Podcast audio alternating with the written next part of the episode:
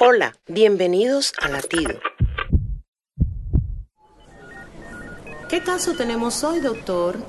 A diario los hospitales realizan cirugías estéticas o de reconstrucción de rostro.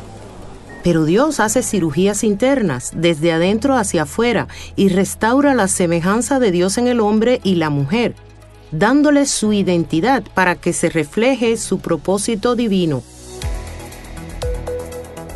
Cristo es la imagen de Dios y si alguno está unido a Cristo es una nueva creación.